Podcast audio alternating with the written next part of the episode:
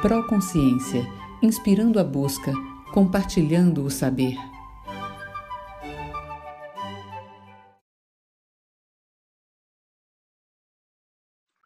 A nossa live hoje tem um tema curioso. É sobre o mito do nariz de Pinóquio.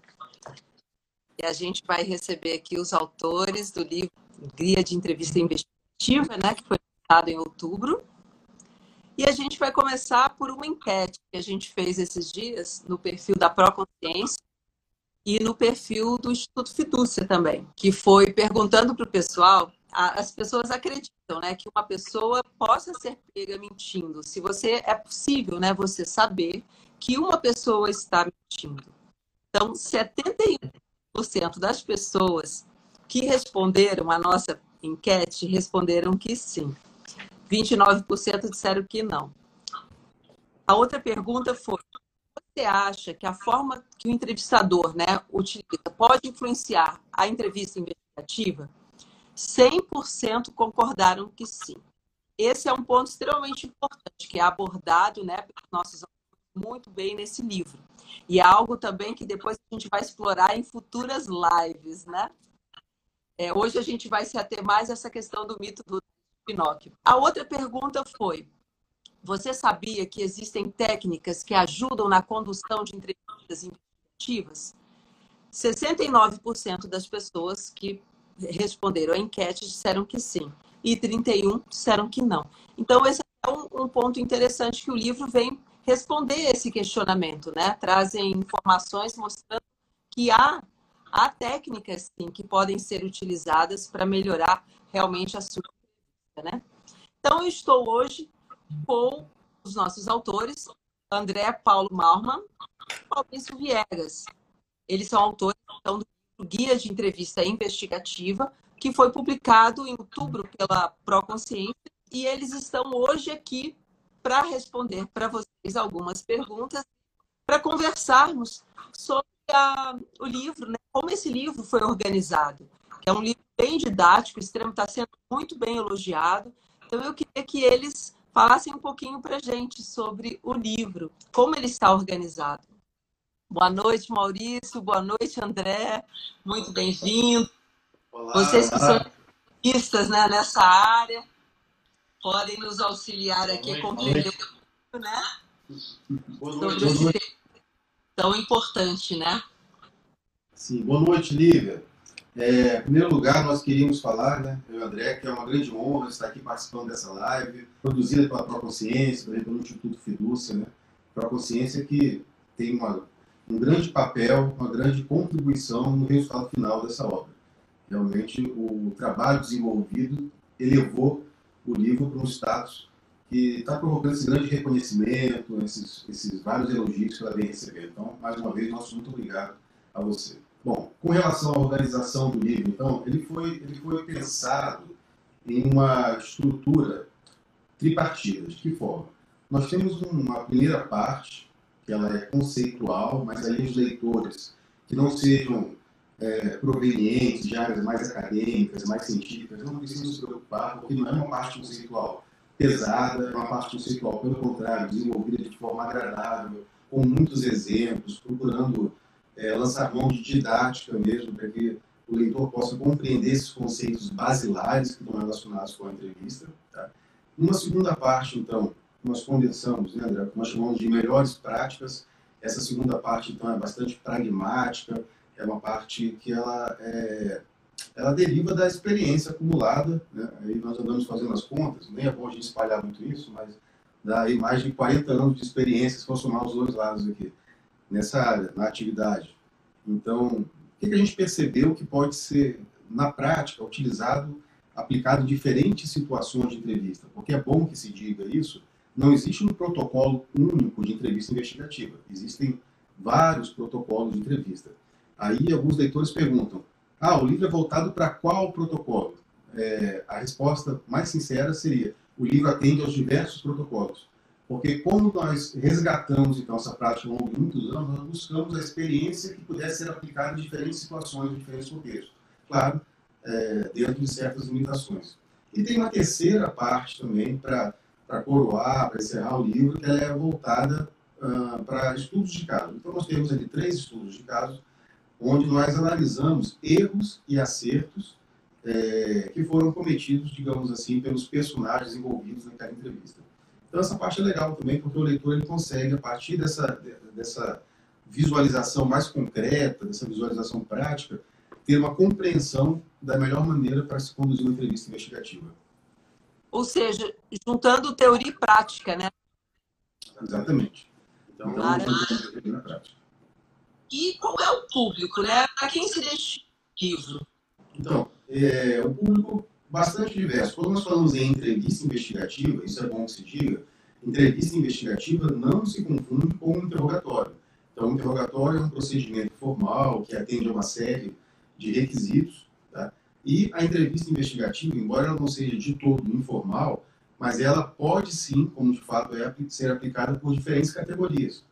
Então, a gente costuma falar desde um, de, um, de um policial, é, passando, passando por um investigador de uma companhia de seguros, alguém que investiga acidente aéreo, investigadores de incêndio, magistrados, promotores, defensores.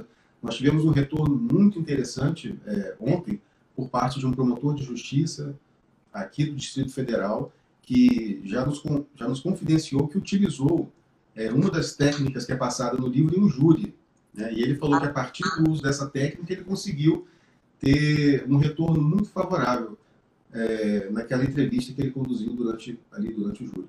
Então, veja, em ambientes e contextos diferentes, contexto forense, contexto policial, contexto investigativo, nós temos é, possibilidades de aplicação prática da entrevista investigativa. Sem dúvida alguma, no, no âmbito policial, que é o, a área que eu tenho mais contato, a área da qual eu atuo, existe uma aplicação extensa, mas também em sindicâncias, em é, procedimentos administrativos disciplinares, enfim, em diversos contextos diferentes, entrevista investigativa pode ser aplicada. Maravilha. E é interessante que algumas pessoas confundem e acham que é a mesma coisa que interrogatório, né? Você poderia explicar um pouquinho para o nosso público? Sim, claro.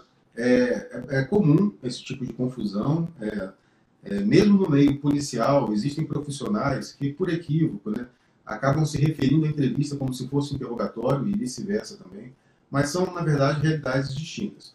Claro que existem pontos em comum. O que, existe de comum nesses dois procedimentos? Nos dois casos, nós temos interações pessoais. Nós temos entrevistadores ou interrogadores lidando aí com, com testemunhas ou com interrogados. Né? Mas fora isso, as coincidências meio que param por aí, sabe, Lívia? Então nós vamos nos aprofundar a, Enquanto o interrogatório ele apresenta uma característica de maior, vamos dizer assim, maior verticalidade, em que sentido? Existe uma proeminência do interrogador sobre o interrogando. Na entrevista existe mais uma característica de horizontalidade. A interação que se desenvolve ali entre o entrevistador e o entrevistado é muito mais de colaboração entre ambos do que de, de, de pressão ou de coação para que alguém confesse a culpa, alguma coisa do tipo. Então, nos dois casos, nós temos interações, interações pessoais e, portanto, é, muitos conceitos acabam se aplicando nas duas situações, mas o propósito do interrogatório, que é mais direcionado ali para o indiciado, para o acusado, para o réu, é diferente do propósito de uma entrevista investigativa mais voltada ali para a testemunha, né? para aquela pessoa que pode colaborar até, digamos assim, voluntariamente para o esclarecimento dos fatos. E é natural que, existam características fundamentais que o entrevistador precisa, precisa ter, né? Sim, sim. Um, Quais seriam? É, é, o, André, o André costuma falar uma coisa muito interessante, ele fala assim, não existe um indivíduo que seja o melhor entrevistador para todas as situações. Por quê? Como nós falamos há pouco, tanto a entrevista quanto o interrogatório são relações, é, relações humanas, relações interpessoais. O que acontece? É, cada situação no caso concreto, vai exigir do entrevistador algumas características específicas. É claro, em todos os casos, ser uma pessoa paciente, ser uma pessoa que tenha é, é, habilidade para desenvolver o rapport, tudo isso ajuda. Tá? Mas, além disso, é, você tem características que vão estar relacionadas com o entrevistado. Cada entrevistado é diferente do outro, cada entrevista é diferente de outra. Disso, nós deduzimos duas coisas. Primeiro, não existe uma receita de bolo. O que nós queremos dizer com isso? Não existe uma fórmula mágica que se aplique a toda e qualquer situação. Esqueça, tá? É, cada ser humano é um universo diferente, cada entrevista vai ser uma atividade diferente. É claro que, numa situação concreta, um indivíduo tem maior potencial para desenvolver o rapport, para se aprofundar naquele, naquele universo, naquela entrevista. Isso não quer dizer que um outro não possa substituí-lo, isso não quer dizer que um outro não possa conduzir aquela entrevista no lugar dele. Justamente por isso, nós falamos, isso se aplica mais aos órgãos públicos, né, aos órgãos policiais, por exemplo, onde nós temos equipes de entrevistadores. Uma das recomendações que nós fazemos é que, na medida do possível, nós sabemos que nem todos os órgãos têm a capacidade de atender isso, mas, na medida do possível, é ideal que se tenha o quê? Uma, um conjunto, uma equipe de entrevistadores com características diferentes.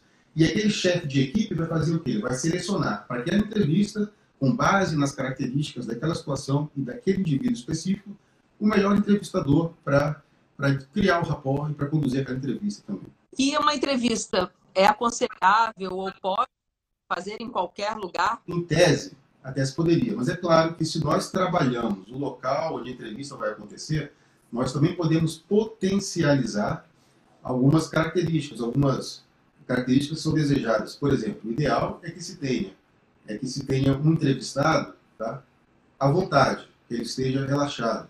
Uma pessoa tensa, uma pessoa ansiosa, uma pessoa que está sendo entrevistada, por exemplo, no local onde o crime acabou de acontecer, está visivelmente estressada, impactada por aquele crime, ou mesmo uma pessoa que está sendo entrevistada no contexto forense, numa delegacia de polícia. Imagine você, isso aqui eu estou citando sem nenhum, sem nenhum demérito, tá? Mas são situações do cotidiano que nossos próprios é, alunos nos relatam. Imagine você, um, um, policial, todo fardado de preto, com uma balaclava. É, Para quem não sabe, balaclava é aquela touca ninja, uma balaclava na cabeça, um monte de manitacas, de, de brevês, de emblemas, de repente arma na cintura, é, spray de pimenta, diante do entrevistado.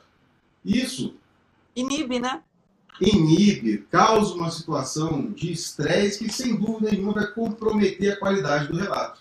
Compromete a qualidade do relato que vai ser apresentado. Então, uma pessoa que esteja num ambiente tranquilo, na medida do possível, em um ambiente mais silencioso também, que não seja o meio da rua, ou que não seja o corredor de uma delegacia, com pessoas gritando, pessoas chorando, é, viaturas com sirenes ligadas, um ambiente tranquilo. Cada um de nós sabe disso. Quando nós queremos, por exemplo, é, nos concentrar em alguma coisa, instantaneamente nós fazemos o quê? O comum é que as pessoas fechem os olhos e busquem um local mais silencioso tal, para conseguir resgatar aquela memória que ela está querendo, que ela está buscando. Em uma entrevista, o que acontece é isso. A, a, a, a testemunha vai buscar as memórias que ela tem, uma entrevista investigativa, ela vai buscar as memórias que ela tem sobre aquele evento para apresentar essas memórias, então, para o entrevistador. Ninguém consegue fazer isso de uma maneira eficiente se estiver em um local barulhento, se estiver em uma situação, em um contexto de tensão, em um contexto de estresse. Então, preparar o local é importante. E, assim, existem técnicas para isso também, quando você prepara o local para deixar o entrevistado... Preparar, inclusive, é um capítulo, né? Vocês abordam isso no livro, né? Não, é, nós temos um capítulo justamente só para isso, que é falando é. sobre a importância da preparação do ambiente, né? E, assim, não existe uma receita de bolo, mas nós damos algumas dicas ali para os entrevistadores, tanto para aqueles mais iniciantes, quanto muitas vezes para entrevistadores mais experientes mesmo, mas que algum detalhe ou outro acaba passando despercebido. Né? Então, nós trazemos alguns conceitos, e aí é, o leitor não precisa se preocupar com uma palavra mais difícil, mas da prosêmica, por exemplo, que é a ciência que estuda a questão da, do, do, relacionamento das pessoas, da distância, do espaço, como o indivíduo se relaciona com o espaço. Então, a que distância o entrevistador deve ficar do entrevistado? Provoca algum efeito é, em nível psicológico, se ele estiver muito distante? Existe algum efeito que é provocado se ele estiver muito próximo, colado? Tá? É, se tiver algum objeto se interpondo, classicamente, quando nós confundimos entrevista com interrogatório, uma cena clássica de interrogatório é qual? É aquela onde nós temos uma mesa que se interpõe entre dois, entre dois é, é, personagens. De um lado, um interrogador e de outro lado, um interrogado simplesmente transpor essa situação para uma entrevista é muito prejudicial, porque isso, é, é, em um nível subliminar, traduz uma situação que traduz uma situação de antagonismo. Eles estão se, se antagonizando um ao outro, e não é isso que nós buscamos numa entrevista. Nós buscamos, pelo contrário, uma conciliação, uma cooperação. Então, é importante que haja uma, uma formação do dispositivo mais amigável para que se realize a entrevista da melhor maneira possível. Você sabe, Maurício, que isso que você está comentando é, me fez lembrar também minha área, né? A, a psicologia. Vocês utilizam muito também da psicologia, né? É, que faz toda a diferença o posicionamento das cadeiras. E é claro que também vai variar de pessoa a pessoa. Então, tem pessoas que, às vezes, ter a, a mesa né, no meio dá, pode dar a essa pessoa uma sensação de segurança. Olha que coisa interessante, né? Então, já a outra não. Então, está numa cadeira isolada, exposta, ela pode se sentir muito é, é, observada, né? Então, assim, é a sensibilidade, realmente, o refinamento da gente para perceber isso. E vem ao encontro de uma participação da Vani. Vani é de Portugal, ela também é da, da Direito, e ela coloca aqui, ó, o tempo. Inclusive, é uma das nossas autoras também, na Proconsciência, né? É, ela coloca assim, por um tempo, fui datilógrafa de audiência trabalhista e percebo a relevância da boa condução desse ato, tanto pelo juiz quanto pelos advogados, para a melhor solução do litígio. Então, olha, olha a, a importância né, do, do, trabalho né, do, do, André, trazendo isso de uma maneira tão didática para o livro, né, Maurício, né, André? Extremamente pertinente, né? Muito bom. Yeah, existem, assim, essa questão de deixar a testemunha mais à vontade, ela vai além da, da, da, da mera utilização do espaço. Esse é um dos aspectos. Existem outros que são trabalhados no livro também. A forma como você se refere a ela, a, a colega acabou de fazer a colaboração citando audiências trabalhistas. Né?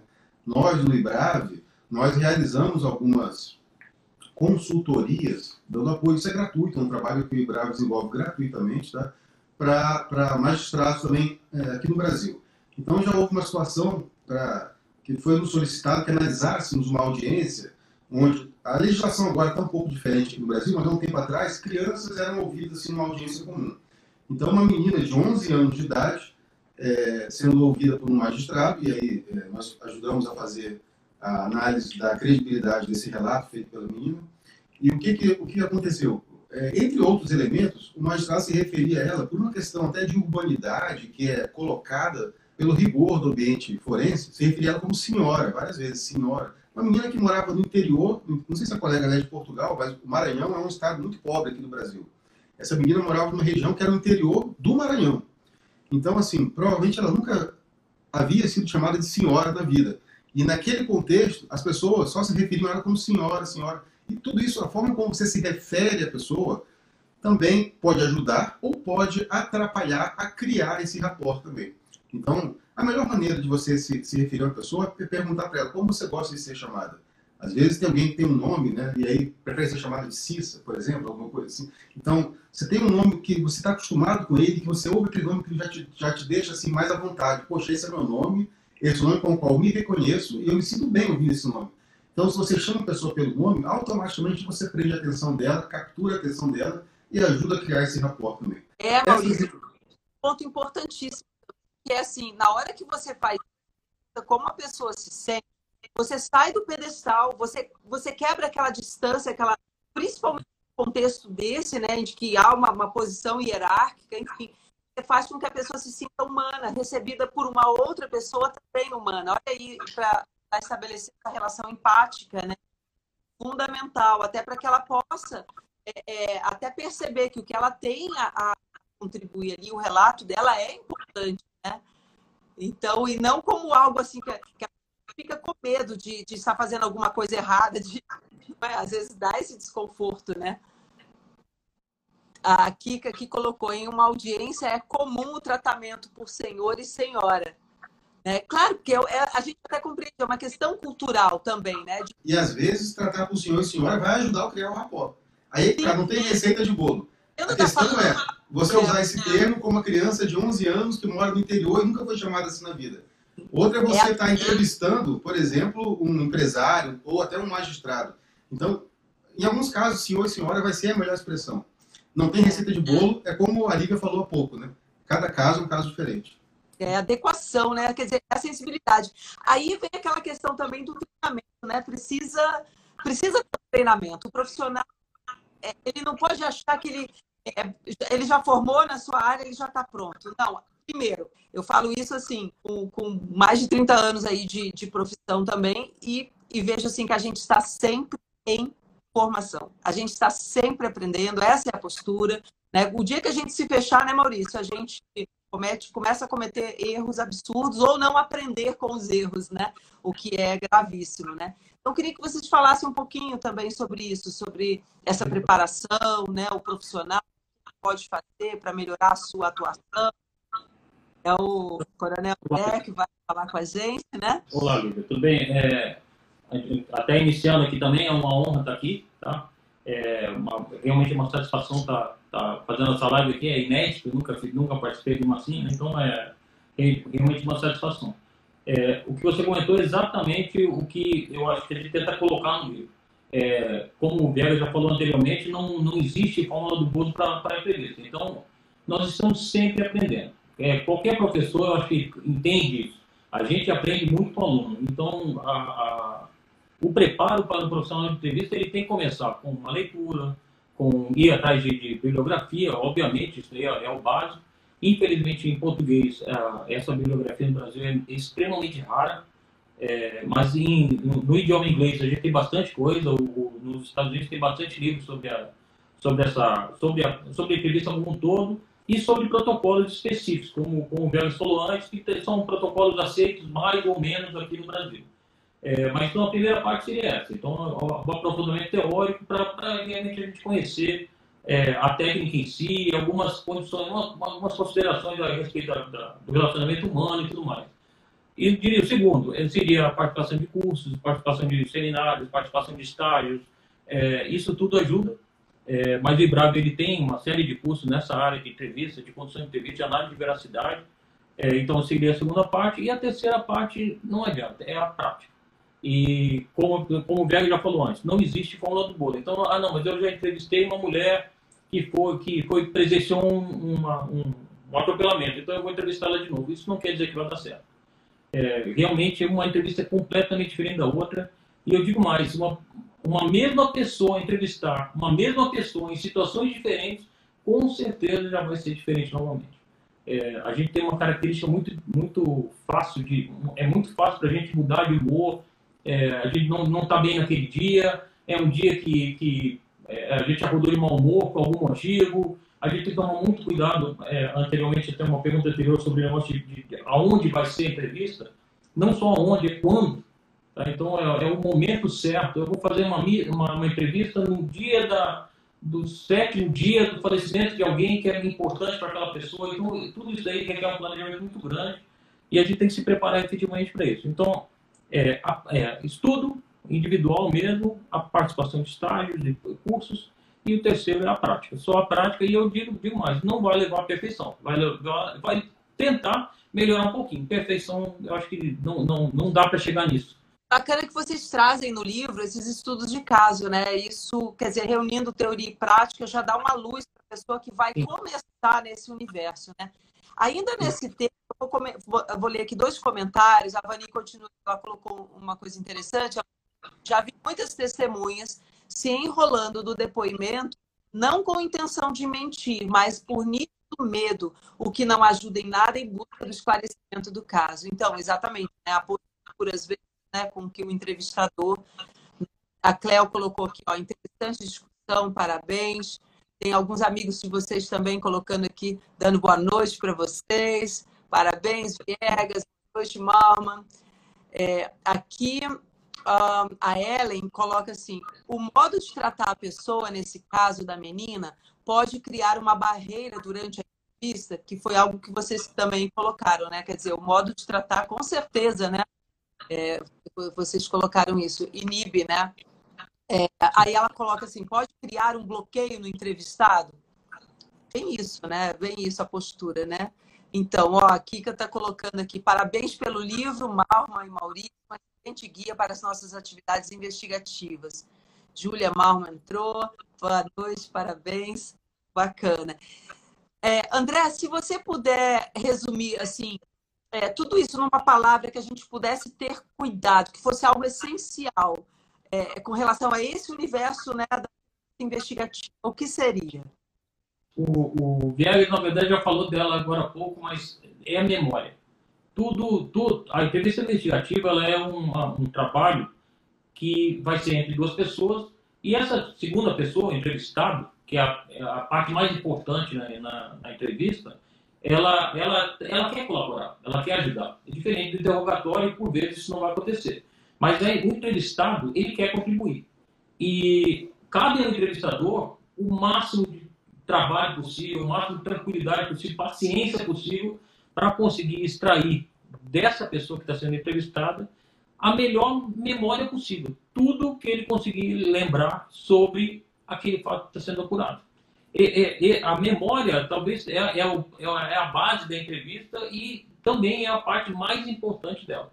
É, a, a, gente tem uma, tem uma. Todos os protocolos, eu acho, de, de entrevista tem uma parte que é de recuperação de memória. É, existem vários trabalhos nessa, nessa linha de como a memória é afetada por um monte de aspectos é, em relação ao tempo, é, é, é, ocorrência de eventos similares, tem vários, vários aspectos que interferem na nossa memória. Mas também é muito importante a gente estudar de como tentar fazer com que a pessoa tente recuperar aquelas memórias. E a gente consegue fazer isso em casa direto. Um exemplo tem um livro que é bem claro. É, a gente, quando esquecer uma chave, eu fecho o olho e eu vou tentar lembrar onde eu estava quando eu perdi a minha chave. E isso, isso a gente faz com, com naturalidade em casa. E cabe ao entrevistador conduzir esse raciocínio, conduzir o entrevistado para que faça essa, para, para que faça essa, essa recriação daquele contexto, que é o termo mais adequado, né? recriação mental do contexto, para, que ele lembre, do, é, consiga é, extrair dele memórias que, que no, no, dia a dia a gente talvez não lembre, mas é, basta você pensar numa situação que você vivenciou, sei lá, Natal do ano passado. Se eu perguntar direto a alguém o que você comeu no Natal do ano passado, você vai lembrar. Mas se você começar a pensar, mano, quem é que estava comigo? Aí você lembra que estava com fulano de tal, com a mãe, com o pai, e essa memória vai, vai acontecendo. Eu garanto que agora tem gente assistindo que está lembrando que comeu no ano passado por conta disso. Então é só apenas a, a, gente criando essa, essa, essa memória, essa situação, a gente começa a se colocar na casa, onde é que eu estava, e aí vai lembrar da árvore de Natal, e daqui a pouco ele está lembrando que comeu. E daqui a pouco ele vai lembrar do que ele ganhou de Natal e vai lembrar. E a, a, memória é assim. E se a gente consegue trabalhar isso no entrevistado, isso funciona muito bem. Realmente funciona muito bem. Então, memória eu acho que é a palavra mais importante aí na, numa condução de uma entrevista investigativa. Um aluno seu aqui, o Rodrigo Reis, que ele colocou assim: Coronel André. Coronel André é um épico assunto. Uma honra ter sido seu aluno. E tem muito aqui ó, a Polícia Judicial também, dando está por aqui já há um tempo. Voltando nessa tua é, é, fala com relação à memória, como a gente pode observar, né? quer dizer, como ajudar as pessoas a perceberem que o entrevistado não está à vontade numa entrevista? Olha, é, é a análise, isso é, uma, é uma, muito mais, vai, vai, muito da experiência, tá? A gente tem que perceber se a pessoa está, é, essa coisa de tranquilidade é uma coisa que cada um tem é, é, demonstra de uma maneira muito, muito peculiar. É o, o assunto da nossa live daqui a pouco, que a gente vai falar um pouco mais sobre essa parte de, de nariz pinóquio, de mentira e tudo mais. Cada um tem uma, uma situação de normalidade. E essa normalidade ela não é igual todos os dias. Então tem, as pessoas elas acordam um dia, o normal dele naquele dia, naquele momento é um. Pode, meia hora depois, o normal dele virar outra coisa. Então, às vezes a gente brinca que o cara é 8, 80, mas é assim, mas as pessoas são assim. E cabe ao entrevistador, ele, no início da entrevista, tranquilizar a testemunha, ou a testemunha, o entrevistado. É, tranquilizar em que sentido? É, demonstrar que aquilo ali é só uma, é uma conversa, uma informalidade, é, é, levar ele para um ambiente diferente, às vezes é, uma conversa durante o tempo, 15, 20 minutos em pé, é, tomando café, tomando uma água, comendo um, um, biscoito, não tem que ser nada, não tem que ser um buffet, um banquete. É, mas estão comendo biscoito, uma, uma, tratar a pessoa bem. É, a pessoa se sente confortável, ela começa a ganhar confiança no que o entrevistador está falando. E com, com, essa, com esse ganho de confiança, aos poucos ela vai ficando mais tranquila. E ficando mais tranquila, a gente pode começar a conduzir ela para o, ambiente real da entrevista e aí sim apresentar o contexto, as pessoas que vão estar presentes, Normalmente, na entrevista investigativa, tem duas pessoas presentes na sala, então é um entrevistador e tem uma pessoa para fazer o termo de declaração, aquela coisa toda. Então, apresentar contexto para que, a, que a pessoa, aos poucos, ela vai se inserindo naquele, naquela, naquela conversa e ela vai ficando à vontade. É, é muito ruim começar uma entrevista com uma pessoa muito ansiosa. É, eu diria que se fosse uma, uma, uma, situação muito complicada, é melhor não fazer naquele dia. Eu acho que o ideal era é, é cancelar, se fosse possível, logicamente, tem horas que a gente não tem condições, a pessoa mora longe, não, não pode retornar, ou a gente tem prazo para dar uma determinada resposta, não vai ser possível. Mas se fosse possível, adia, ou se não, demore mais. Então, ah, vai demorar 15 minutos, eu fico meia hora batendo pau. Assuntos gerais, eu não estou falando da entrevista ainda, não estou falando da testemunha, porque por vezes isso pode ser muito é, traumatizante para a pessoa. Ela viu um acidente onde se envolveu uma família inteira e a família inteira morreu atropelada por um ônibus, um, sei lá, num, num ponto de ônibus. É, isso é muito impactante, mas a pessoa vai contribuir, ela quer contribuir. Só que toda vez que eu tocar nesse assunto, ela vai chorar, ela vai, vai entrar em pânico, e se isso acontecer, é muito complicado. Então a, a pessoa vai bloquear as memórias e essas memórias, como eu falei antes, que é a parte mais importante, elas vão ficar retidas. E aí eu não vou conseguir os detalhes que eu preciso para poder é, continuar os trabalhos de investigação. Tá? Isso vale para qualquer, qualquer atividade. Às vezes a gente usa exemplos extremos, tá? Mas isso vale para qualquer atividade. Às vezes uma testemunha de uma simples é, sei lá, um, às vezes não é um acidente grave, às vezes é uma, uma coisa mais simples, uma batida simples numa, numa, num, de, entre duas pessoas e essa batida gerou um, um, dano ao patrimônio público, por exemplo, e aí o, a gente tem que fazer uma entrevista porque o cara derrubou um muro de um, sei lá, de um, de um forno, por exemplo, e aí vai ter que ser ouvido aquelas testemunhas para ver quem vai pagar, aquela coisa toda. Então, às vezes a gente não precisa trabalhar com o, o mais radical, né? Mas o exemplo mais radical normalmente ele facilita a, a compreensão, né? É, isso tem muito a ver com o que o perguntou aqui também, né? Planejar a entrevista, início, meio e fim é fundamental. Com Quer certeza. Dizer, esse planejamento envolve também a sua preparação, né? Como Com certeza. Sim. A, a, a, o primeiro aspecto da entrevista é, é o planejamento. Isso não tem, não tem a menor dúvida a preparação individual do entrevistador, ela é, faz parte do planejamento da entrevista. E para a gente planejar uma boa entrevista, a gente também tem que saber quem é o entrevistado. Então, é, hoje em dia, as mídias sociais, mas é, é, é realmente é fazer uma, uma, uma, rápida investigação, uma pesquisa sobre quem é essa pessoa, que aspectos que ela gosta. É, por incrível que pareça, às vezes uma simples roupa que eu esteja usando pode criar uma barreira. Então, eu sou, eu sou evangélico e eu descubro que aquela pessoa é católica. Então, se eu, o contrário, é, imagens de. É, o evangélico não tem, não tem essa coisa, então é, é uma coisa muito complicada. Às vezes, ah, eu estou usando uma camisa de um time que de, ah, não seria, não seria uma, meio que absurdo até um entrevistador usar uma camisa dessa, mas, mas ele pode estar usando uma, uma coisa que chame a atenção e que se torne, é, às vezes, é sutil mas é um pouquinho ofensivo. E esse pouquinho ofensivo é ruim. Então eu fazer uma pequena investigação sobre a pessoa, ver, ver o que ela gosta. Ah, por exemplo, ela gosta muito de flores, por exemplo. Custa alguma coisa eu mudar um quadro na minha sala e colocar flores naquele quadro? Ele não custa nada, eu colocar uma flor na minha mesa. Se essa pessoa gosta de natureza, ela vai se sentir melhor naquele ambiente. E se ela se sentir melhor naquele ambiente, ela vai ter é, melhores condições. Não estou falando que vai dar certo, tá? Como o Viegas falou algumas vezes já, não existe fórmula do bolo.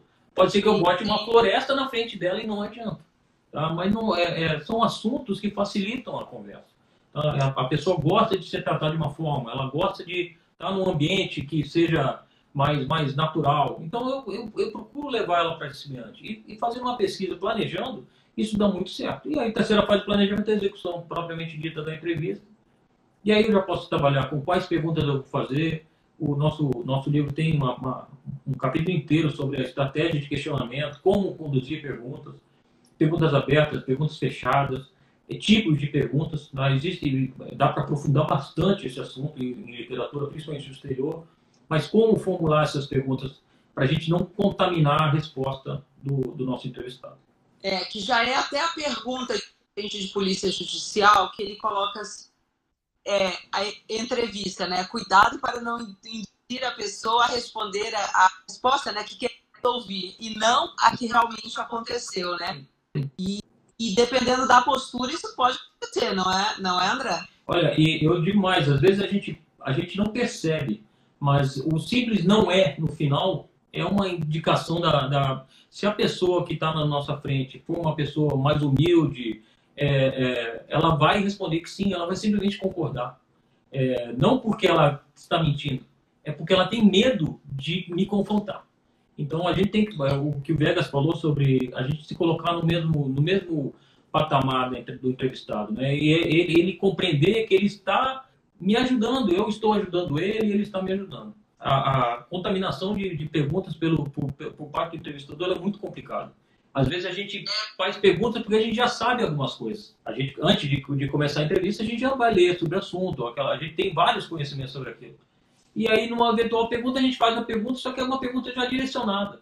E, e outros aspectos, por exemplo, é, é, eu faço uma pergunta e eu faço a entonação da minha voz num ponto específico da, da, da daquela pergunta. O, a, o, entrevistado, o entrevistado ele vai perceber isso. E ele vai, ele vai direcionar a sua resposta. Isso é uma forma muito sutil de contaminar a resposta. E a gente tem que se preparar muito bem para evitar isso. Ou às vezes eu estou fazendo, lendo alguma coisa aqui a hora que eu faço a pergunta, eu olho para ele. Isso é extremamente constrangedor para quem está respondendo. Então, eu estou direcionando também uma resposta de uma forma, às vezes, inconsciente. O entrevistador ele tem que se cuidar muito para não, não fazer isso daí. É, bem como a Vani compartilhou aqui, que ela já muita situação que é, a testemunha ela não está querendo mentir, não é essa a ideia, mas às vezes mente até por medo, quer dizer, não é nem mente, né? Fala alguma coisa que de repente não, não é exatamente aquilo, mas assim, até porque a pessoa se confunde, né? Ela colocou aqui, complementando, ó, verdade, até a entonação pode influenciar a resposta. Com certeza. E é esse trabalho né, de entrevistador. Exatamente. É, aquela, você não viu isso?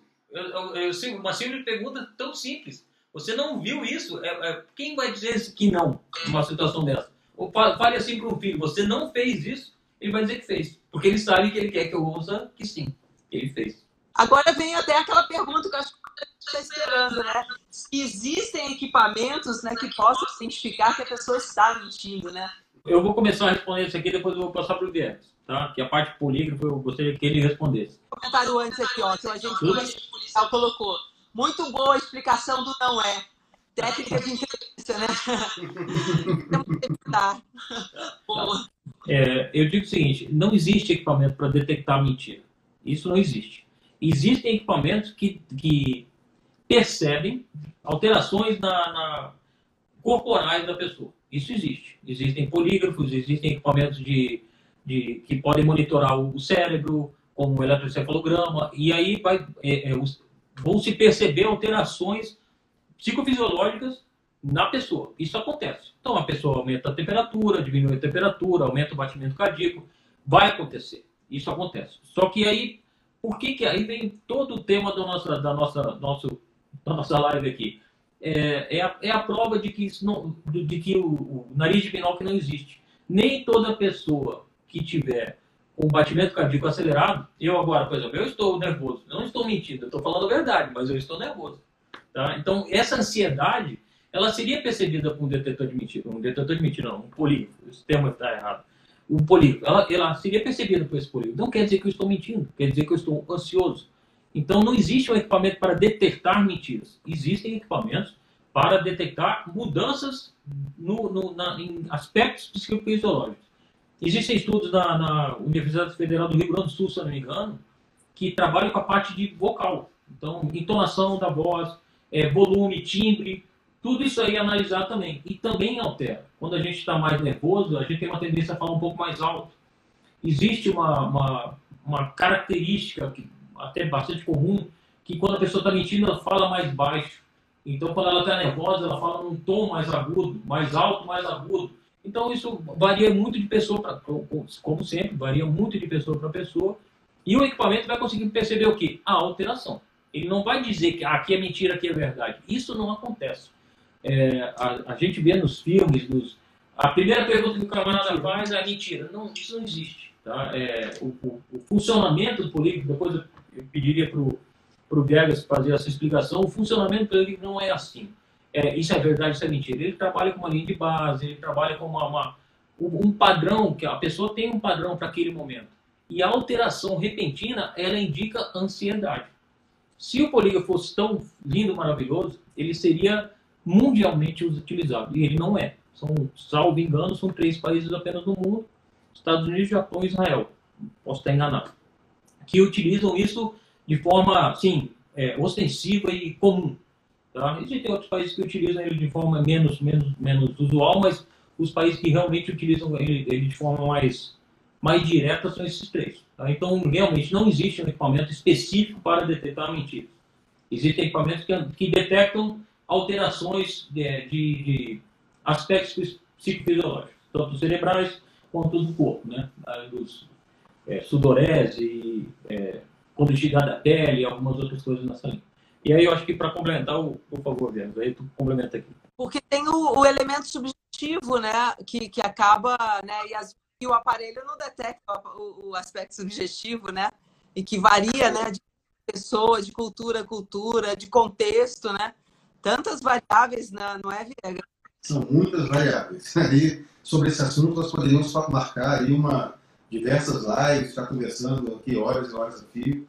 É um assunto fascinante, né? É é até engraçado, né? Para falar de mentira, é, é um assunto que a gente gosta, que nos fascina, que a gente pesquisa. E existem profissionais, existem pesquisadores mundo afora que estudam isso. Quando eu falo disso, estou falando da mentira. A mentira ela é objeto de estudo de diversos profissionais. Tá? E quando nós falamos de mentira, existe um amplo espectro de mentira, desde mentiras assim, digamos, sociais, que alguns autores usam uma expressão que são utilizadas como lubrificantes sociais, até mentiras mais com maior grau de reprobabilidade, que em alguns casos constituem crimes. Né? Então, é, a mentira pode caracterizar um crime mesmo. Nós temos, então, esse amplo espectro e aí é, vamos navegar por ele, vamos falar sobre isso, falar sobre a mentira. Mas de qual mentira a gente está falando? Né? Essa mentira que provoca essa alteração psicofisiológica, então, seria, em tese, uma, uma, uma mentira que, segundo alguns autores, né, é, o declarante teria ou medo de ser descoberto, ou alguma forma de culpa, de vergonha por estar mentindo, ou até para quem ele está mentindo. Eu tenho muita consideração por uma pessoa, estou sendo obrigado a dizer uma mentira para ela. Isso pode provocar um estado de culpa, de, de remorso. Aí entra o subjetivismo que a, Lívia, a doutora Lívia falou, porque dependendo se, se, se esse indivíduo tem algum grau de psicopatia, ele não vai apresentar remorso nenhum também falar essa mentira. E tem uma terceira situação ainda, que seria ah, digamos assim, uma, um, um, prazer, uma satisfação que algumas pessoas têm ao perceber que a sua mentira está sendo convincente no destinatário. Essas três situações são bastante exploradas e, segundo alguns autores, elas poderiam provocar aquilo que se chama de é, é, autodelações ou vazamentos, como nós falamos mais usualmente. Tá? Numa entrevista, isso pode acontecer? Até pode acontecer, mas cuidado, muito cuidado. E aí nós damos esse recado, né, André, para os entrevistadores, para os profissionais, que é o seguinte: existe uma tendência, né, e aí eu vou aqui deixar é, é, uma espécie de, de, dica que eu acho que vai servir para muita gente. Existe uma tendência de alguns entrevistadores, como o professor André falou, ao se preparar para a entrevista, durante o planejamento, eu vou pesquisar o assunto, eu vou ler, eu vou estudar, eventualmente eu vou ter algumas evidências, eu vou ter conhecimento sobre aquilo. Uma declaração que pode durar dois minutos, 20 minutos, uma hora, é, eventualmente alguma parte dessa declaração eu sei que ela não corresponde às evidências que eu tenho. E aí, entre aspas, entre aspas, viu? Até para nossa colega aí que está assistindo lá de Portugal, o entrevistador fala: Ah, percebi uma mentira. Cuidado, porque pode não ser mentira também. Percebi uma mentira. E aí existe uma tendência, uma tendência de entrevistadores mais iniciantes a tomarem todo aquele bloco como um bloco homogêneo. E se ele contou uma mentira, ele mentiu em tudo. Tá?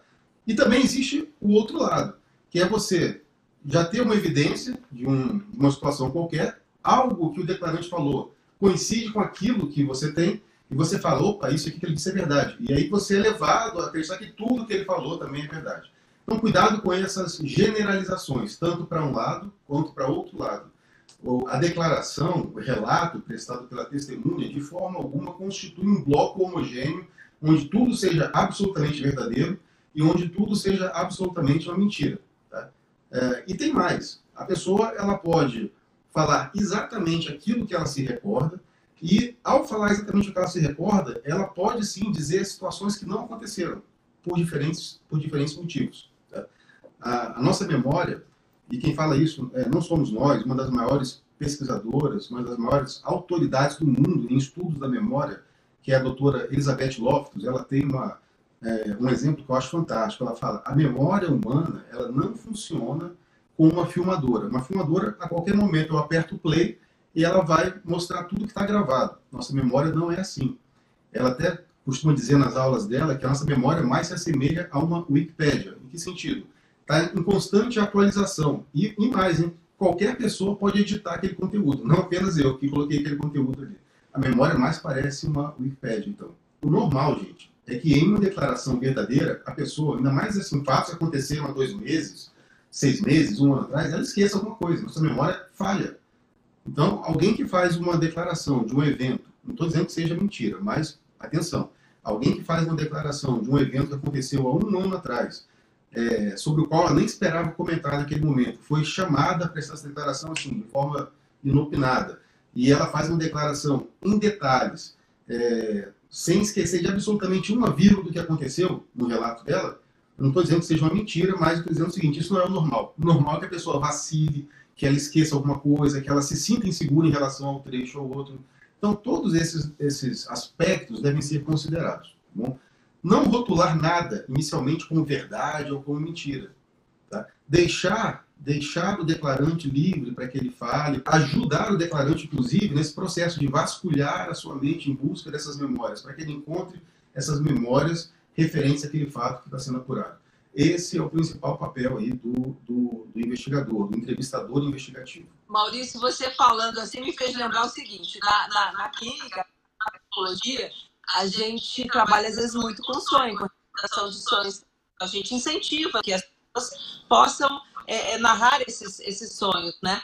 E claro, depois, é, cada um de nós tem essa experiência. Você sonha, acorda, está muito vívido para você. Daí você vai dormir mais um pouquinho, vai se ocupar com a, com, com a higiene pessoal, enfim, e não escreve. Quando chega no metade do dia, você não lembra. Lembra que sonhou, às vezes nem o que foi, né? Então, vejo, e isso é algo tão próximo. Imagina um fato que, para a mente, não importa se, se foi sonho ou se foi realidade, é algo real para a consciência. Isso é um, é um, ponto interessante, né? Então, por isso que a gente até fala assim, certas coisas, você anote realmente, anote logo em seguida. Até acontecimentos que você venha, né, necessidade de testemunhar, é importante você relatar, sabe? Realmente a memória ela não é linear, né? Lívia, aproveitando esse seu exemplo, acontece isso de nós, alguns minutos depois esquecemos do sonho e dá aquela sensação de angústia, poxa, eu queria tanto comentar com alguém, mas eu esqueci. É. E também acontece uma situação, você já deve ter visto isso na sua clínica, a pessoa deve ter relatado assim, durante o dia eu estava fazendo alguma coisa, fui abrir um, um chiclete e, do nada, lembrei do sonho, veio tudo à tona de novo. Né? Memória é isso, memória é algo fantástico.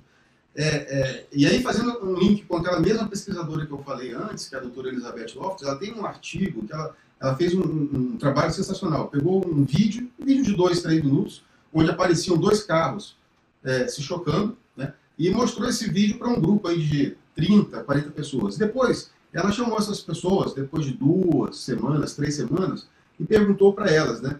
A que velocidade esses carros estavam quando... E ela, dependendo do grupo, ela foi mudando só o verbo. Quando encostaram, quando bateram, quando se chocaram, quando colidiram.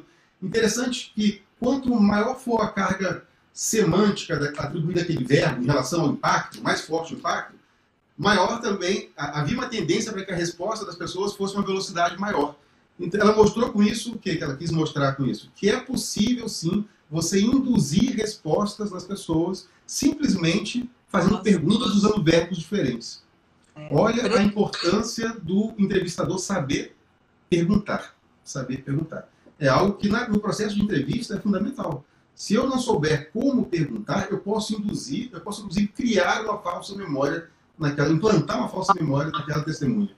Trouxe é extremamente importante. Acho que as pessoas não têm noção de como isso realmente interfere, né? Impressionante. Eu vou ler alguns comentários aqui. Tem um comentário, então, do, do Polícia Judicial, que ele colocou assim, estava falando antes sobre a questão do polígrafo, né?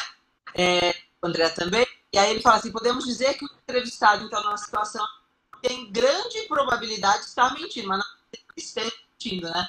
Então, assim, as alterações da sociedade pode, pode é, é, ser um sinal de, mas não necessariamente. Então, é, o polígrafo ele vai indicar, né, como o André colocou, alterações de natureza psicofisiológica. Né? E, na verdade, é possível driblar o polígrafo. É, isso aí, claro que nós vamos ensinar isso abertamente em uma live, né? mas é possível é. você driblar, driblar, driblar o polígrafo. É, vamos... Olha só, tem mais uma participação aqui da Kika. Ela colocou assim: ó, tive a felicidade de ter sido aluna né, desses dois expoentes no assunto. Parabéns aos dois. Muito esclarecedoras as explicações e abordagem nessa live. Que aconteçam muitos outros momentos como esse. Pois é, precisamos trazer vocês mais vezes. Aqui, ó, colocou também, ó, respostas que parecem ensaiadas podem gerar dúvida quanto à cidade, né? Nesse caso, saber refazer a pergunta de jeitos diferentes pode ajudar a ter uma resposta mais convincente?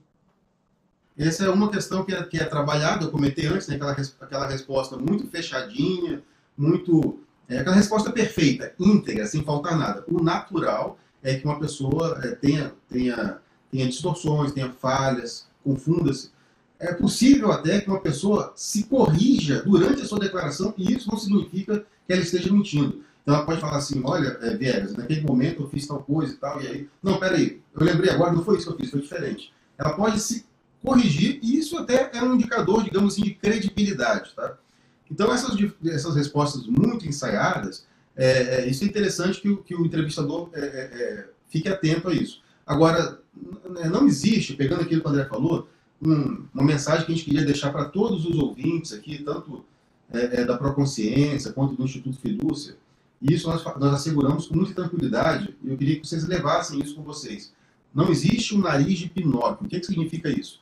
Não existe um indicador que seja absoluto, ou seja, que se aplique em todas as situações, e universal, que se aplique a todas as pessoas da mentira. Aquela história, ah, se a pessoa, na hora que ela estava fazendo declaração, se ela cruzou os braços, ou então levou a mão à face, né, como se estivesse escondendo a boca, ou fechou os olhos na hora que falou alguma coisa, ou olhou para um lado, olhou para o outro. Tudo isso. Existem estudos, na verdade, que mostram que não existe relação direta entre esses indicadores e a, a veracidade ou a falsidade de uma declaração.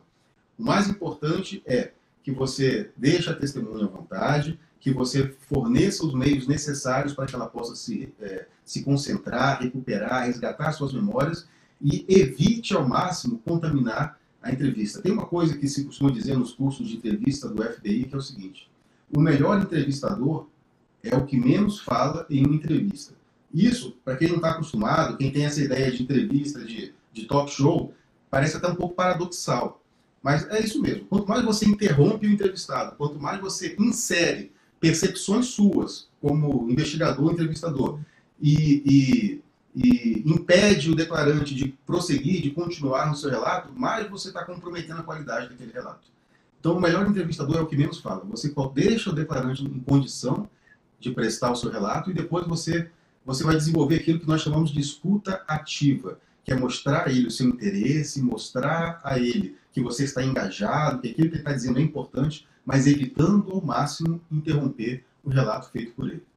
E, colocou é, é, extremamente importante em todas as áreas, não somente nessa situação. A gente tem aqui também uma nutricionista, ela está acompanhando a live, ela até comenta aqui, né, a verdade que vocês estavam colocando, que na anamnese tem pessoas que já contam tudo e tem outras que precisa, a gente precisa fazer várias perguntas e é difícil mesmo não induzir as pessoas. Porque se for no caso da nutricionista, pergunta, você se alimenta bem? O que, que a pessoa vai dizer assim? Sim, mas sim, você, todo mundo sim. Você encontra que não, né? Entende? Você é aquela pessoa já bem escrachada mesmo, que, que a, a alimentação é largada, né? Mas para ver, porque a sua pergunta já está induzindo, né? Então, olha que delicado isso para diversas áreas, né? É, só complementando o que foi perguntado ali antes, é, o, o, problema da, da é que ela, ela, foi perguntado assim, como se fosse reformular a pergunta e perguntar novamente. Dá para ser feito? Sim, mas isso deve ser feito com muito cuidado, porque a entrevista ela não é confrontacional. Então, em tese, a pessoa está querendo colaborar. Se ela perceber que eu achei que ela está mentindo, isso vai gerar uma barreira. Então, a, a, dá para ser feito? Sim, mas isso tem que ser muito sutil. Então, a gente pode perceber, porque isso acontece realmente. A gente, dá, a gente pergunta o horário que a pessoa chegou, a gente tem uma câmera, viu a câmera que ela chegou às 8, ela falou que chegou às 10. Se eu perguntar de novo isso, A segunda vez que eu perguntar, mas tu, mas tu chegou a... Não, eu cheguei às 10. Se eu, se eu repetir essa pergunta, ela vai ficar com raiva. E eu vou, vou prejudicar todo o resto da minha entrevista. Então, por vezes, é melhor a gente deixar ela falar, deixa ela falar daquele jeito, não tem problema, deixa passar, vai passar a, conversa, vai, vai, vai, vai chegar lá no final da entrevista, tem uma fase no finalzinho da entrevista que, que a, gente, a gente faz a leitura do, do termo de, de da, da, entrevista para aquela pessoa. Se ela perceber que aquilo está de alguma forma incoerente, ela vai se corrigir. É. Se ela não se corrigir, é porque ela efetivamente queria mentir naquele momento é melhor deixar ela mentir naquele momento do que eu criar uma, uma barreira e prejudicar André... todo o resto da entrevista que ela me passou. Porque eu, eu vou... acabo que ela, ela não quer mais falar nada. Não, tu acha que eu estou mentindo? E, e, e, acontece, você está achando que eu estou mentindo? Ela confronta desse jeito. Você está vou... achando que eu estou mentindo, então eu vou embora. E porque ela não é obrigada a ficar O tema que vocês trazem é muito interessante. Vocês trouxeram detalhes tão importantes para diferentes áreas, sabe? que a gente não quis nem cortar vocês aí em função do tempo, né? Mas muito boa a participação de vocês. Aí gostaria até de saber se vocês querem colocar mais algum ponto com relação a, a essa questão até do, do, entrevistador, né? Quando ele identifica que a pessoa está mentindo, né? Qual a melhor postura, né? O que eles. Embora você já tenha até colocado bastante aí, né, André? Mas se quiser complementar alguma outra coisa. Nosso... Eu acho o seguinte: como a gente falou lá no início da entrevista, não existe fórmula do bolo. Tá? Então, eu acho que, assim, de uma forma de, de, primeira, o ideal é não confrontar. Eu acho que a gente, mas pode ser que em situações é, peculiares seja adequado. Então, ou seja, ou seja compatível. Né? E, como eu falei, de uma, uma, forma talvez um pouco mais sutil, faz uma confirmação mais para frente, ah, você chega às nove, né? Aí se a pessoa perceber, poxa, ele, ele achou estranho, ela vai, ela vai se corrigir.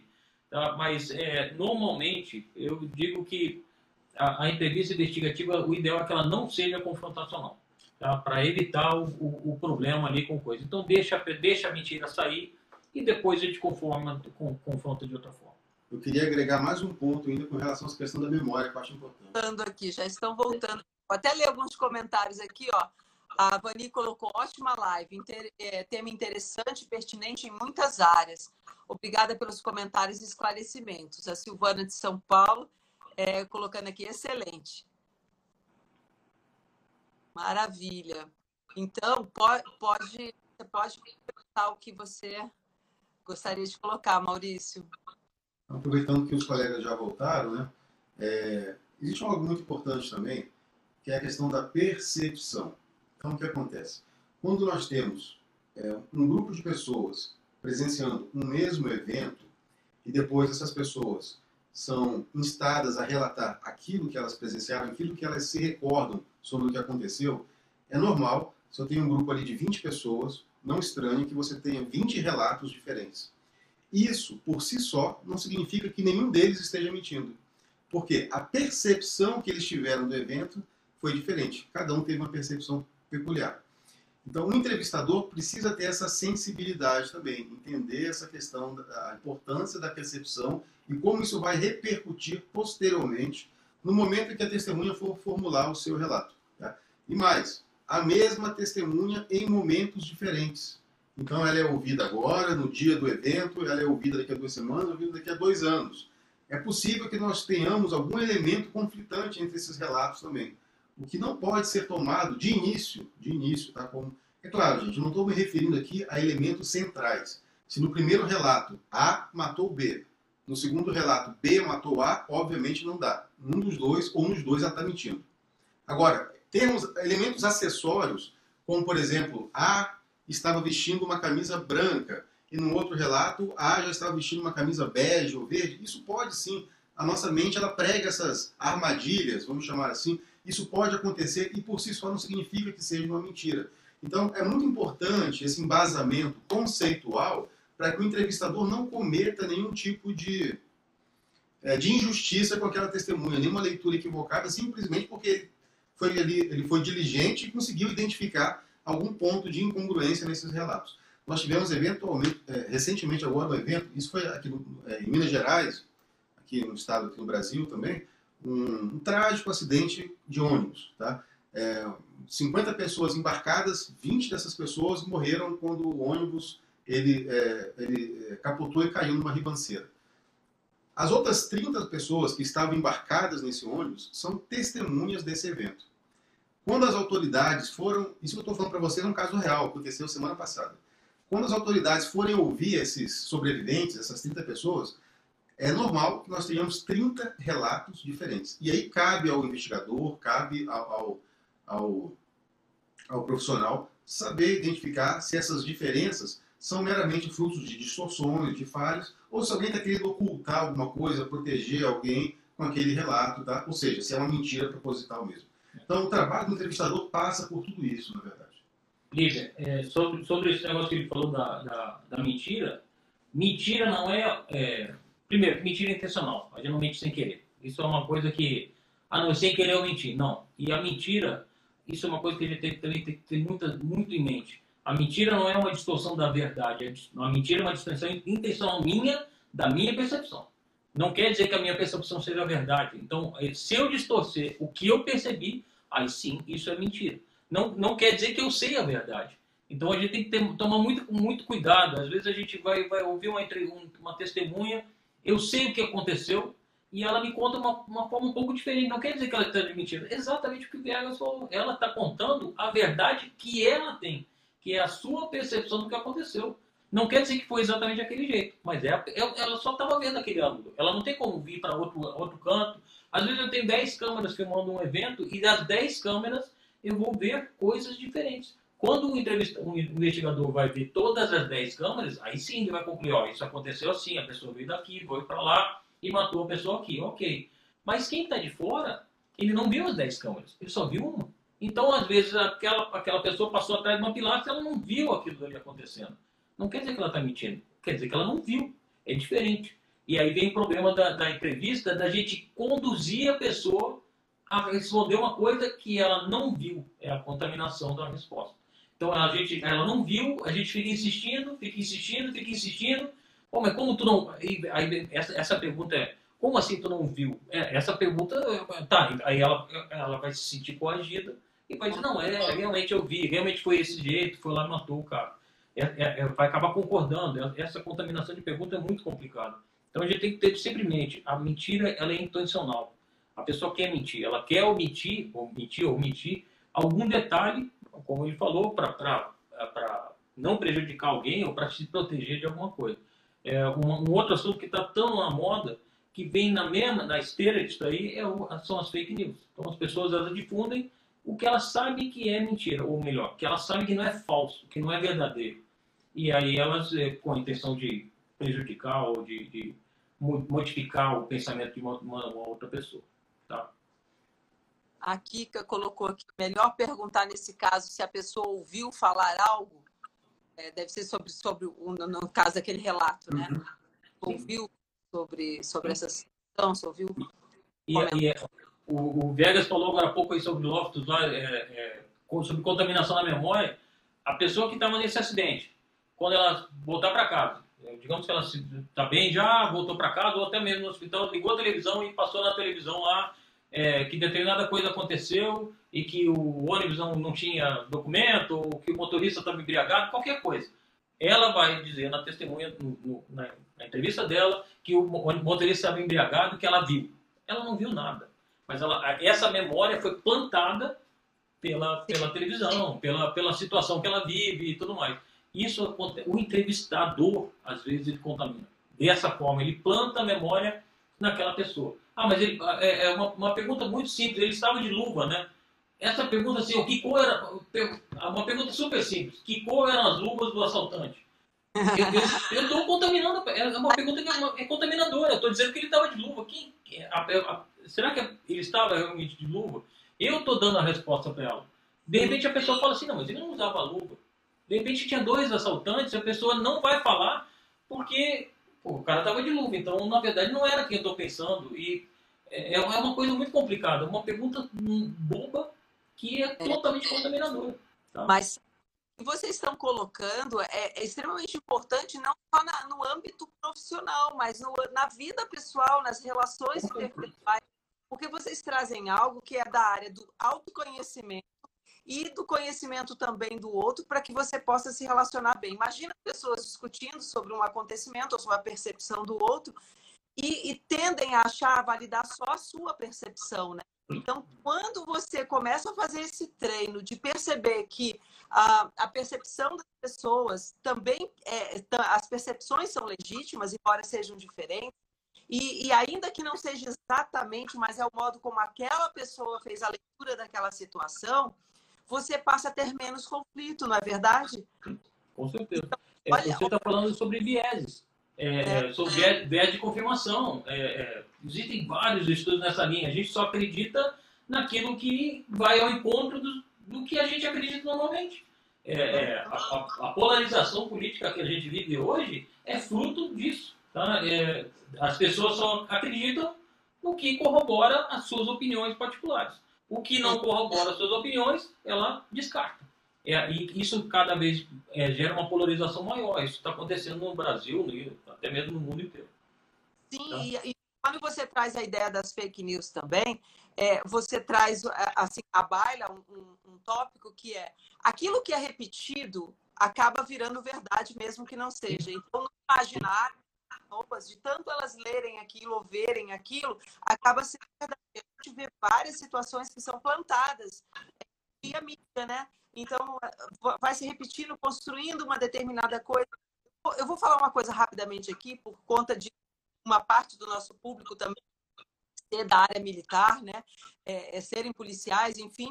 É, é que muito, por muito tempo, sabe, eu ouvia nas, nos jornais, enfim, noticiários, é, aconteceu alguma coisa qualquer, aí vinha assim, ah, é porque a polícia é militar. Ah, é porque a polícia é militarizada problema é esse. Veja, era um contexto que não tem nada a ver com a área da polícia, quanto mais da polícia militar. E, e essa, essa associação de ideias, ela é extremamente perniciosa e ela acaba construindo então, no imaginário das pessoas que a solução é aquela. Eu não estou nem colocando aqui que é ou não é, mas assim, só mostrando exemplos simples, né, para as pessoas pegarem isso que vocês estão trazendo aqui e, e para que a gente possa refletir sobre o que nós somos bombardeados diariamente em termos de notícias. Então, a, a, o modo como você utiliza uma estatística, tudo isso induz, não induz? Induz a nisso ou a demonizar aquilo. Né? Olha é. que delicado, né? Isso é, é, é, são conhecidas as estratégias de se mentir com estatísticas. Então, assim, é, estudantes de doutorado sabem um pouco disso. Né? Você pode, entre aspas, torturar os números para que eles confessem o que você queira ouvir. Então, é, é a tortura feita com os números. É, existem livros que se chamam, que o título é justamente esse: Como mentir com estatísticas. Isso é muito conhecido, muito visto até em, em momentos assim eleitorais, coisas do tipo. E isso que você falou da associação de ideias, embora seja um exemplo do nosso dia a dia, da nossa vida em geral, se aplica na íntegra no trabalho do entrevistador investigativo uma postura inadequada para o entrevistador é ele já começar a, a, conduzir a atividade da entrevista investigativa falando assim, eu quero chegar nesse ponto aqui, eu quero confirmar a minha hipótese. Ele não pode agir dessa forma, porque se ele for agir assim, é, inevitavelmente ele vai contaminar, é, ele vai transformar aquela entrevista de uma relação colaborativa, horizontal, cooperativa, em uma relação hierárquica, onde ele vai exercer uma, uma, uma influência sobre o entrevistado vai deixar até de ser entrevistado aquilo. Isso não é, não é o ideal. Antigamente pensava-se assim, antigamente que eu falo pouco tempo agora, até os anos 80, pouco, pouco tempo, né? Ah, o que se, quando se estudava entrevista, a ideia era essa: o entrevistador tinha uma hipótese inicial e ele usava aquela relação interpessoal para, entre aspas, extrair do entrevistado aquilo que confirmasse a, a, a, ideia inicial dele. O ideal não é isso, o ideal é você começar mesmo é, aberto às, às, possibilidades, aberto ao que possa acontecer e permitir que o entrevistado, que a testemunha, colabore com esse seu processo de construção do conhecimento.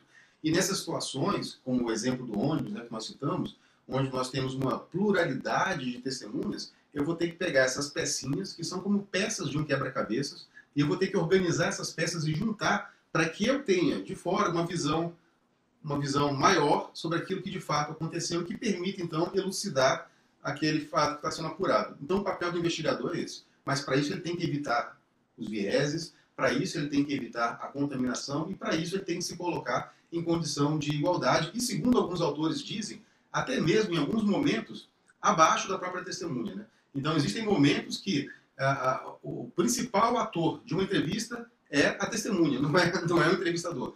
Ele não pode querer exercer esse protagonismo, não pode querer os holofotes para cima dele e fazer a sua, a sua personalidade brilhar. Ele deve um pouquinho baixar a bola, tá? ouvir o que a testemunha tem a dizer e, a partir disso, construir esse conhecimento que vai é, ajudar na elucidação daquele caso concreto. Olha que interessante, né? Tudo que vocês trouxeram. A Vani colocou aqui, a gente está fechando, então, ó, muitos desdobramentos interessantes desse assunto, né? Então, para vocês terem a riqueza deste livro, que é o Guia de Entrevista Investigativa dos nossos autores, eles que são especialistas nessa área de inteligência e várias, né, vários cursos, enfim, eles são consultores, eles, eles são professores nessa área. Então, é um, um conselho que a gente dá. Realmente, você está iniciando nessa área, realmente precisa ler esse livro, que é extremamente didático, né, Maurício, né, André? E eu fico muito satisfeita e muito contente aqui, em nome da Proconsciência, né, recebê-los, em nome também do Instituto Lúcia, de recebê-los como clientes e agora como amigos também, né, ah, trazendo essa preciosidade que foi a publicação desse livro. Então, foi uma honra para nós também ter autores como vocês. Maravilha. Obrigado, Muito obrigada. E vamos fazer outras lives com esse assunto, porque realmente são esse assunto é inesgotável, né? Sim, com certeza. Estão convidados. Muito obrigado, Lívia. Uma boa noite. Uma boa noite a todos. Obrigada, boa noite, pessoal, por vocês terem voltado no segundo tempo da live, né? Porque esses dois aqui a gente tem que extrair muita, muita coisa interessante, né? Obrigada, gente. Obrigado. Aqui, ó, o pessoal colocando, ó, parabéns pela iniciativa. Então, assim, bom que a gente vai continuar com outras lives nessa temática.